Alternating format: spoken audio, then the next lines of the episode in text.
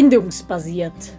Der Podcast für alle, die Kinder und Jugendliche von innen heraus verstehen möchten.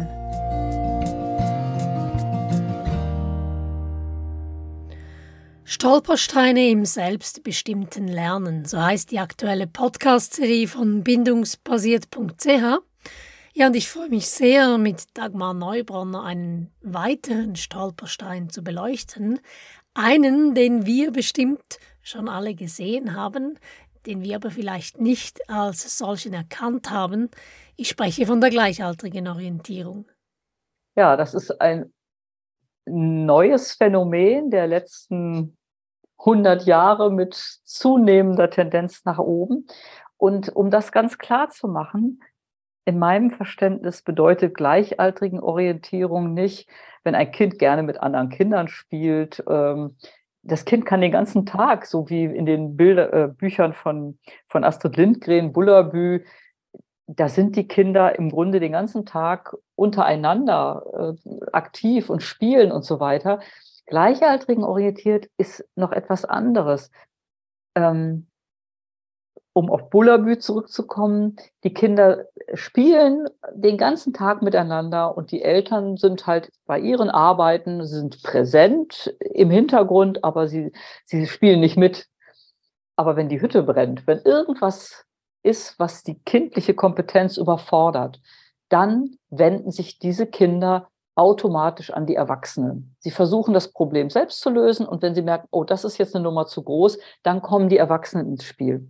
Und Gleichaltrigen orientiert bedeutet demgegenüber, dass die Kinder das tiefste Vertrauen nicht mehr in einen Erwachsenen haben, sondern mh, hm, eigentlich in niemanden und das zweittiefste Vertrauen dann eben in die anderen Kinder weil die Erwachsenen einfach nicht präsent genug sind mit ihrem großartigen, großherzigen Bindungsangebot. Und diese gleichaltrigen Orientierung ist im Grunde in den meisten Fällen das Schlimmste, was einem Kind passieren kann, weil in dem Moment, wo ich, wenn etwas, was mich überfordert, passiert, ich nicht zu einem Erwachsenen gehe, sondern zu anderen Kindern, die es mit hoher Wahrscheinlichkeit genauso überfordert, habe ich mich ja ist selber meiner größten Unterstützung beraubt und meiner, meiner Geborgenheit. Wenn irgendwas ganz Schlimmes ist, gehe ich zu Mama. Wenn ich das Mama erzähle und manchmal mit einer gewissen Hürde, sie wird wahrscheinlich nicht begeistert sein, wenn ich ihr das erzähle, aber das muss sie jetzt, ne? Mama, Mama, ich muss es dir jetzt sagen. Und der Verlust dies, dieses Schutzes, das ist eigentlich das, was ich als gleichaltrigen Orientierung bezeichnen würde, dass die tiefste, vertrauensvolle äh, Bindung, der Mensch, auf den ein Kind sich verlässt, der Erwachsene, dass das wegfällt, sondern dass das Kind in einem Kosmos lebt von lauter Kindern und Jugendlichen und die Erwachsenen gibt es nicht mehr. Mhm.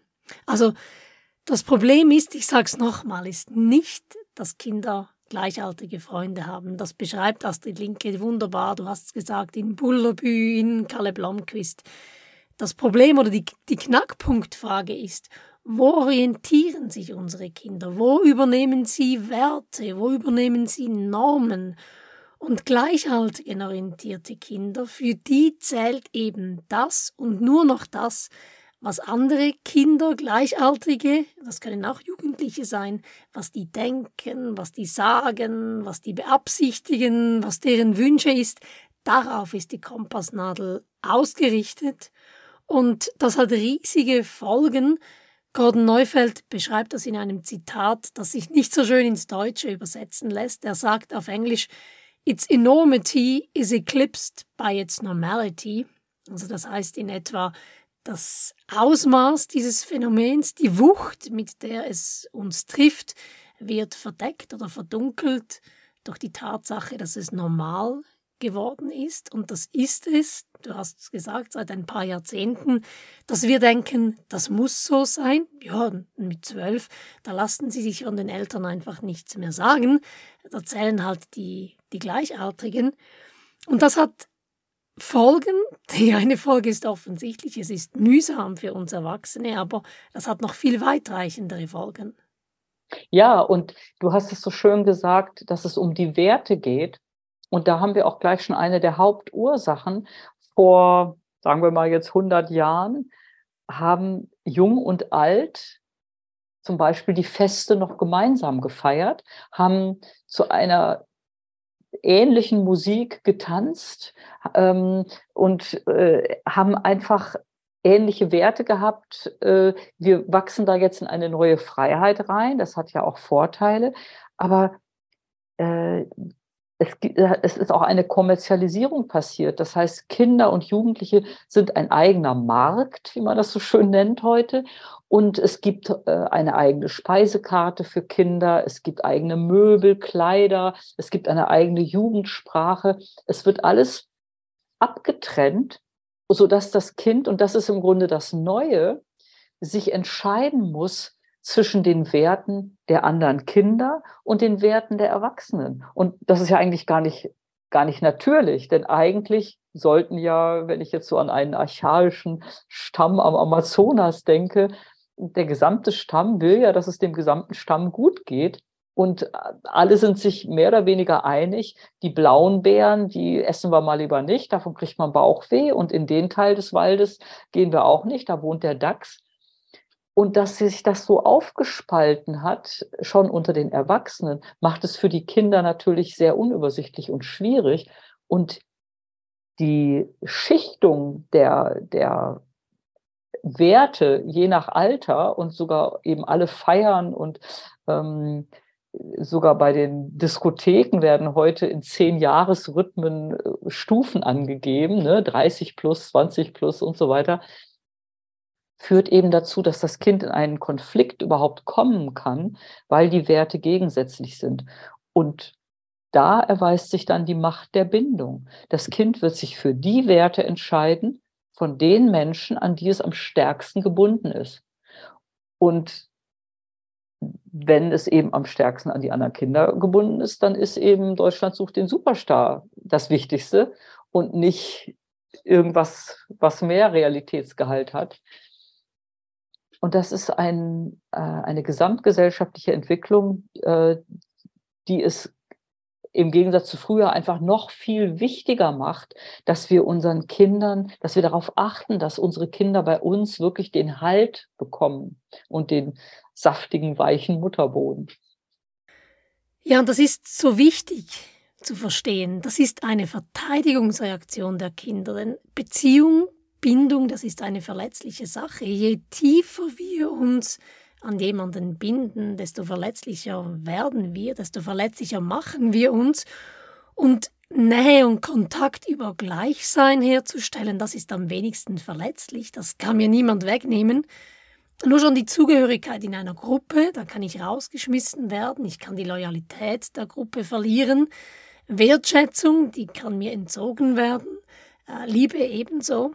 Und mein Herz, wenn ich es irgendjemandem geschenkt habe, der der kann das wegschmeißen, aber gleich sein, das kann mir niemand wegnehmen. Und aus meiner Sicht funktioniert das System der Influencer auch so. Ähm, ich kann prima gleich sein wie Kim Kardashian oder gleich sein wollen und sie weiß das nicht mal, das kann mir niemand wegnehmen. Also ich glaube, das ist wichtig zu verstehen. Das ist keine böse Absicht von Jugendlichen. Das ist auch nichts Bewusstes, was sie machen, sondern wenn sie keine Möglichkeit haben, irgendwo anzudocken, wo es sicher ist. Und wenn sie überhaupt vor Verletzlichkeit fliehen, weil sie sich irgendwo panzern mussten, dann bleiben nur die Gleichaltrigen. Und wenn wir jetzt wieder über selbstbestimmtes Lernen sprechen, dann glaube ich, beobachten zu können, dass das in selbstbestimmten oder freien Lernorten oft geschieht, oft gut gemeint geschieht, dass wir wenig Vorgaben haben, wenige Strukturen, auch wenig Bindung, wenig Einladung haben. Ähm, und das fehlt dann. Ich mache nochmal das Beispiel ähm, von Astrid Lindgren mit Kalle Blomqvist. Da sind die beiden Gruppen, ähm, die bekriegen sich da im Spiel, die sind unterwegs, die verbringen den ganzen Tag draußen. Aber wenn es um abends um halb sieben Abendbrot gibt und man ist halt im Gefängnis gerade, dann wird man aus dem Gefängnis entlassen. Alle gehen Abendessen, das ist völlig klar. Und ebenso klar ist es dann, dass man eine Stunde später wieder freiwillig ins Gefängnis geht und da weiterspielt. Also die Gleichaltrigen, die sind zum Spielen da, aber den Raum halten, das machen die Erwachsenen.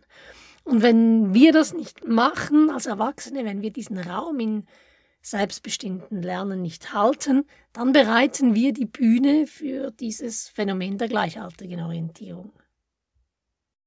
Ja, und das Schlimme an der gleichaltrigen Orientierung oder das Schlimmste ist noch nicht mal, dass die Kinder sich dann nicht mehr an unseren Werten orientieren.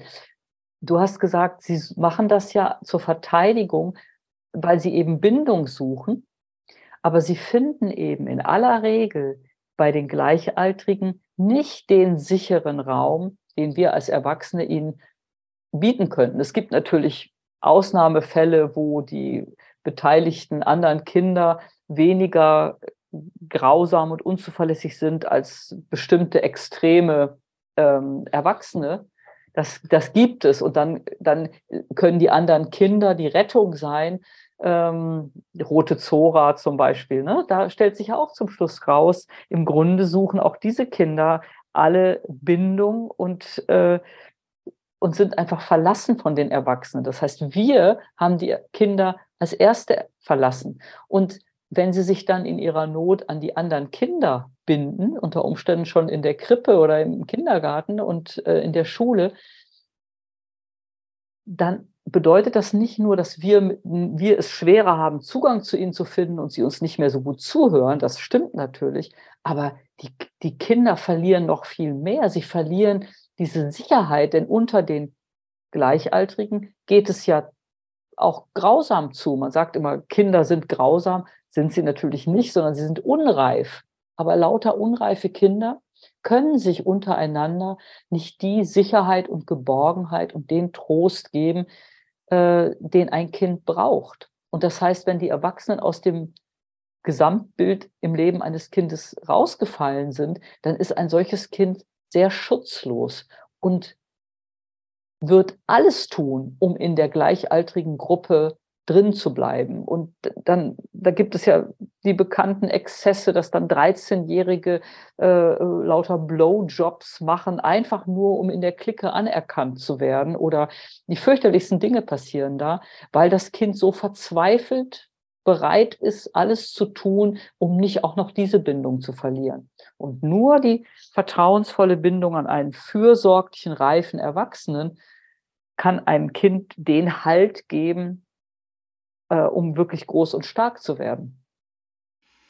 Mhm. Und ich glaube, dass alle, die sich auf den Weg machen hin zu selbstbestimmtem Lernen, ja diesen Wunsch teilen, dass wir Kindern ermöglichen möchten, dass sie sich selbst entdecken können, dass sie herausfinden können, was sie in die Welt tragen möchten, was sie ausmacht als Individuum. Aber wenn Kinder über Gleichheit gebunden sind, dann ist dieser Schoß, der die Geburt des Selbst eigentlich bräuchte, der ist wahnsinnig eng. Da bleibt kaum Raum, um sich selbst zu entdecken, um herauszufinden, was da aus mir rauskommen möchte oder um in der Adoleszenz mal verschiedene Rollen auszuprobieren. Denn alles, was nicht gleich sein könnte wie das, was meine Peers, meine Gleichaltrigen vertreten oder alles, was die Zugehörigkeit zu einer Gruppe in Frage stellen könnte, das darf ja gar nicht sein. Ich würde ja dann mein grundlegendstes Bedürfnis nicht mehr gesättigt bekommen. Ich würde Kontakt und Zugehörigkeit ähm, verlieren, wenn ich da über diesen engen Rahmen hinauswachsen würde. Und deshalb ist es mir ein, so ein Anliegen, dass wir verstehen, dass Potenzialentfaltung Bindungsraum braucht. Also dass sich unsere Kinder so zeigen können, wie sie sind, mit allem, was in ihnen drin ist. Und wenn wir von der Adoleszenz sprechen, dann ist das ja ganz viel an Verwirrung und Unsicherheiten und Alarm. Aber wenn das alles Raum hat, wenn Kinder das im Bindungsraum, den fürsorgliche Erwachsene auf spannen, wenn sie das da zeigen können und zulassen können, ohne Gefahr zu laufen, ihr grundlegendstes Bedürfnis nicht mehr gesättigt zu haben, wenn sie sich zeigen können, wie sie sind, dann spannt das diesen Raum auf, den wir uns so wünschen, diesen Raum der Potenzialentfaltung. Ja, ganz genau. Und weil Bindung, wie du jetzt schon ein paar Mal gesagt hast, einfach etwas sehr Verletzliches ist, können sich die Kinder an die Gleichaltrigen eben nicht so tief binden.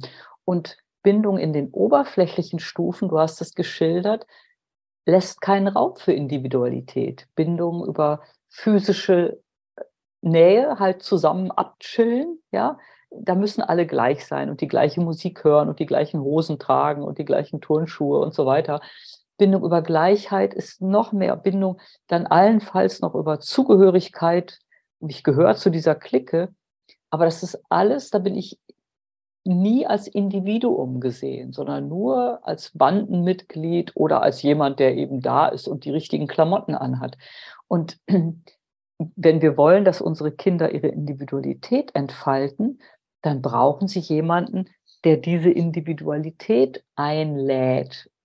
Und das können in den meisten Fällen die anderen Kinder nicht, weil sie ja selber unterwegs sind zu ihrer Individualität. Nur das heißt, gleichaltrigen Orientierung ist im Grunde zwangsläufig gleichbedeutend mit Konformität, Anpassung, Mitläufer. So. Und insofern ähm, ist es gut, wenn wir es gar nicht erst so weit kommen lassen. Denn wenn ein Kind mal gleichaltrigen orientiert ist, wird das Leben mit diesem Kind sehr, sehr mühsam. Es interessiert sich ja nicht mehr für uns. Wir sind für das Kind wie eine alte Liebe oder in einem Lernort, wenn ein Kind da ist, was schon gelernt hat, dass das Heil nur in den anderen Kindern liegt, das guckt uns gar nicht an, das versucht gar nicht erst mit uns eine Beziehung aufzubauen.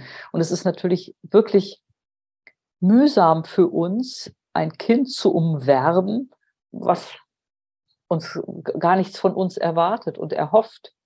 Ähm, aber es lohnt sich, denn es ist für das Kind die einzige Chance und es ist auch für uns die einzige Chance, um, äh, um dieses Kind zu erreichen. Denn wir lernen gerne von denen, an die wir gebunden sind. Und wenn das Kind keine Bindung zu den Lehrer oder Lernbegleiter hat, dann lernt es im Grunde nur in den Pausen. Ja, du hast es gesagt, Vorbeugen ist in diesem Fall so viel leichter als ein Kind oder noch schwieriger einen Teenie zurückzugewinnen, zurückzuerobern. Das ist ein, ein anstrengender Tanz, manchmal ein, ein Marathon. Und deshalb ist es so viel einfacher, dieses Phänomen und dass es das gibt und was dahinter steckt, einfach mal auf dem, grundsätzlich auf dem Radar zu haben. Gerade für neue Lernorte, für Leute, die sich neu auf den Weg machen, dieses selbstbestimmte Lernen zu ermöglichen. Da heißt es wirklich für die Erwachsenen präsent sein, nicht einfach die Kinder oder Jugendlichen sich selbst überlassen, weil mit guten Gründen man selber ja auch noch nicht so genau weiß, wie man das jetzt angehen möchte und was denn das alles für Kinder sind und was deren Bedürfnisse sind.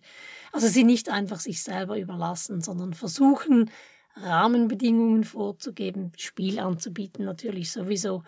Und wenn wir sie sich selber überlassen, dass wir das mit einer Haltung des benign Neglects machen, also dieses wohlwollenden Ignorierens, das heißt, wir überlassen die Kinder sich selbst und sind gleichzeitig präsent. Wir machen irgendwas daneben und wenn's Feuer im Dach ist oder wenn wir merken, sie brauchen uns oder einfach mal um die Beziehung kurz zu aktivieren, dann sind wir da ähm, und markieren so unsere Präsenz. Also das ist wichtig, dass wir hier ähm, die Beziehung nähren, gerade zu Beginn und versuchen, Strukturen im Sinne von Rahmenbedingungen vorzugeben. Ja, und das ist ja heutzutage eigentlich das, was so landläufig als das Richtige gilt, dass die Kinder voneinander zum Beispiel lernen müssen, mit Konflikten umzugehen, sodass dann auf dem Pausenhof die Lernbegleiter in die andere Richtung schauen, wenn da gerade Kämpfchen stattfinden. Und ähm, was Kinder davon lernen, ist natürlich, ich werde nicht geschützt, wenn ich angegriffen werde. Und, äh, und der Lehrer guckt einfach weg. das ist eigentlich nicht das, was wir unseren Kindern beibringen wollen. Ähm, und ich sage immer, wenn wir einen Haufen Dreijährige in einen Raum mit lauter Musikinstrumenten sperren, dann wird daraus noch kein Orchester. Die Kinder sind hier, und das ist auch ganz klar und natürlich, um von denen zu lernen, die schon länger hier rumlaufen und die schon etwas besser wissen, wie es geht. Und wenn wir ihnen das vorenthalten, dann ist eigentlich erst der Keim gelegt. Das heißt, wenn so ein, ein Jugendlicher oder auch ein älteres Kind uns eben überhaupt nicht äh, beachtet und, und sich verletzend verhält, müssen wir uns wirklich sagen, dieses Kind ist verlassen worden von seinen Erwachsenen und hat sich in der Not an seine Gleichaltrigen gebunden. Und das ist jetzt die Folge. Und jetzt muss ich dieses Kind wieder einsammeln. Und das ist anstrengend, aber die einzige Möglichkeit. Ja, und deshalb sollte wirklich der Fokus auf dem Vorbeugen sein, dass wir es gar nicht so weit kommen lassen. Aber gerade das, was du jetzt von Konfliktlösung beschrieben hast, das wird ja auch schon teilweise im Kindergarten erwartet, dass Kindergartenkinder die Konflikte untereinander lösen können. Und ich frage mich dann einfach jeweils, wenn wir bei uns Erwachsenen schauen, in den Lehrerzimmern beispielsweise oder in Familien, wie reif sind wir eigentlich? Wie gut lösen wir Konflikte? Und wissen wir nicht alle, wie wahnsinnig schwierig das das ist.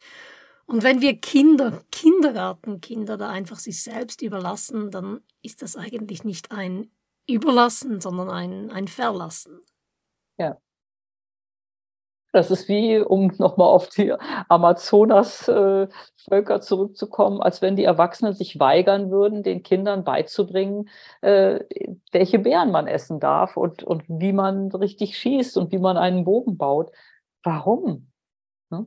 Aber das ist de facto die Situation. Wir arbeiten in der Zeit ne? und überlassen unsere Kinder sich selbst. Und aus ökonomischen Gründen und haben uns dann so Gedankenwelten dazu gebaut, um um, damit wir uns besser damit fühlen können.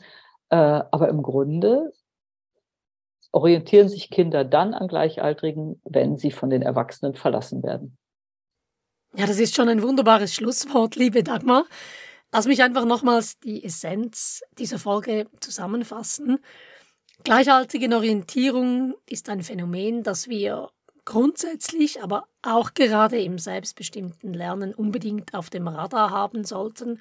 Und einfach hier nochmals unterstrichen, es geht nicht darum, dass Kinder nicht mit anderen Kindern spielen sollten, keine Freunde haben sollten. Von dem sprechen wir nicht. Wir sprechen davon, dass sich Kinder an Gleichaltrigen orientieren, was Werte und Normen angeht, dass nur noch das zählt, was die Gleichaltrigen sagen, denken, wünschen, wollen. Und wenn dieses Phänomen dazwischenfunkt in unseren selbstbestimmten Lernorten, wenn es also so weit kommt, dann geht der Raum für die persönliche Entwicklung, für die persönliche Potenzialentfaltung verloren. Und damit kann dann auch das, was wir uns eigentlich wünschen in solchen Lernsettings, ähm, das kann dann gar nicht zum Blühen kommen. Dann geht es für die Kinder darum, gleich zu sein oder dauernd im Kontakt zu sein, mit anderen rumzuhängen. Und das natürlich dann auch, da gehen wir in der letzten Folge darauf ein, über die Bildschirme in Kontakt zu sein. Also dieses Phänomen der gleichaltrigen Orientierung kann die wunderbaren Absichten eines Lernorts crashen. Und ja, auch hier nochmals erwähnt, um da ein Gefühl dafür zu entwickeln. Mir helfen die Bücher von Astrid Lindgren, von Bullerbü oder Kalle Blomqvist sehr, wo die Kinder gerade eben weil der Raum von den Eltern gehalten ist und weil sie sich alle an den Erwachsenen orientieren, ähm, haben die einen großen Raum für so viel freies Spiel, für so viel Entdecken und äh, Abenteuer, die es zu erleben gibt. Und das ist das, was wir gerade auch in selbstbestimmten Lernsettings unseren Kindern ermöglichen sollten. Ja, liebe Dagmar, herzlichen Dank für dieses Gespräch und ich freue mich schon auf die letzte Folge mit dir. Danke, Simona.